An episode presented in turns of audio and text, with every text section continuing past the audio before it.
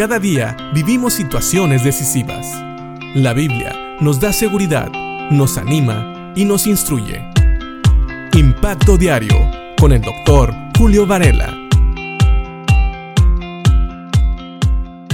Santiago nos ha estado hablando de cómo en el ser humano hay deseos, deseos que hacen que el hombre tenga peleas, que tenga riñas contra los demás. Estos deseos combaten en nuestro interior. Es la naturaleza pecaminosa que todos nosotros tenemos. Esta naturaleza nos lleva a desear lo que otros tienen, básicamente a codiciar. Y algunas personas que se dejan llevar por estos deseos pueden inclusive hasta matar para obtener lo que quieren. Son personas que no le piden a Dios y que aun cuando le piden a Dios no obtienen nada porque piden de acuerdo a sus deseos, de acuerdo a las pasiones de su carne, de su vieja naturaleza. Y estas son personas que realmente viven de acuerdo a lo que nosotros llamamos el mundo. El mundo es un sistema filosófico que en todo lo que hace, en todo lo que piensa, se opone a Dios. Y por eso Santiago habla en el versículo 4 diciendo de este capítulo 4 de Santiago, oh almas adúlteras, ¿no sabéis que la amistad del mundo es enemistad contra Dios? Cualquiera pues que quiera ser amigo del mundo se constituye enemigo de Dios.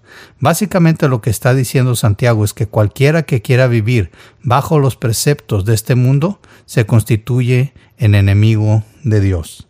La nueva traducción viviente lo dice así, adúlteros, ¿no se dan cuenta de que la amistad con el mundo los convierte en enemigos de Dios? Lo repito, si alguien quiere ser amigo del mundo, se hace enemigo de Dios.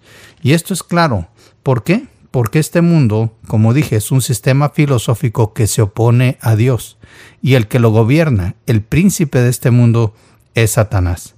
¿Qué es lo que ofrece el mundo? Bueno, en 1 Juan capítulo 2, versículo 16, Juan nos da una idea de qué es lo que ofrece el mundo y vamos a ver cómo es cierto que aquellos que quieren seguir al mundo no van a seguir a Dios. Básicamente, aquellos que viven siguiendo al mundo van a vivir yendo en contra de la voluntad de Dios. La nueva traducción viviente en 1 Juan 2.16 nos dice, pues el mundo solo ofrece un intenso deseo por el placer físico, un deseo insaciable por todo lo que vemos y el orgullo de nuestros logros y posesiones. Nada de eso proviene del Padre, sino que viene del mundo. Nosotros podemos conectar este versículo con el versículo 3 del capítulo 4, cuando dice, aun cuando se lo piden, tampoco lo reciben, porque lo piden con malas intenciones, desean solamente lo que les dará placer. Básicamente una persona que vive siguiendo al mundo busca todo lo que le da placer. Es lo que dice también Primera de Juan.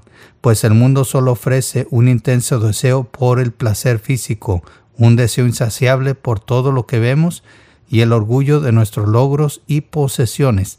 Nada de eso proviene del Padre, sino que viene del mundo. Por eso Santiago empieza a hablar del mundo. Aquellos que quieren seguir al mundo básicamente se constituyen enemigos de Dios. Aquellos que quieren seguir sus deseos, esos deseos que combaten en sus miembros, esos deseos que combaten dentro de las personas, esos malos deseos, dice Santiago, sí, esos deseos son del mundo y el mundo va en contra de Dios. Así que piensa en esto. ¿Quieres ser amigo de Dios o enemigo de Dios? Lastimosamente, a veces algunos hijos de Dios se comportan de tal manera que parece que son enemigos de Dios cuando deberíamos todos nosotros de comportarnos como hijos, como hijos obedientes que aman a su Padre y por eso le obedecen, no por reglas, no por legalismo, sino por amor. Nosotros debemos de decidir seguir a Dios, seguir los pasos de nuestro Señor Jesucristo, por amor al Padre y a la obra que nuestro Señor Jesucristo hizo por nosotros. Así que piénsalo, cuando te dejas llevar por tus deseos pecaminosos, estás siguiendo este mundo, y al seguir este mundo te constituyes enemigo de Dios. Que Dios te bendiga.